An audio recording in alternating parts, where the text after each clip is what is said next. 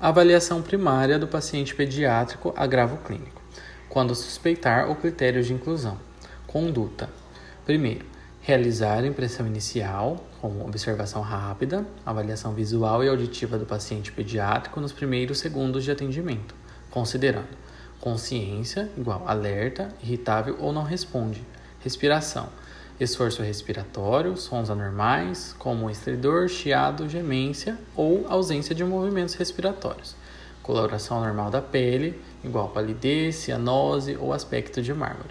Segundo, se o paciente não responde, um membro da equipe deve comunicar imediatamente a regulação médica e solicitar apoio do suporte avançado de vida, enquanto o outro profissional continua avaliando o paciente.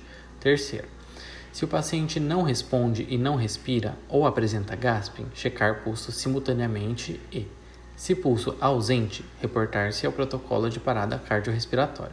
Se pulso presente, mas que permanece com frequência igual ou menor do que 60 batimentos por minuto e com sinais de perfusão insuficiente, apesar da oxigenação e ventilação adequadas, reportar-se ao protocolo de parada cardiorrespiratória.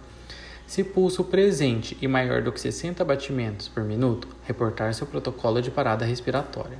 Quarto, se o paciente não responde, mas respira, solicitar apoio do suporte avançado de vida e realizar a avaliação primária. Quinto, se o paciente responde, realizar avaliação primária.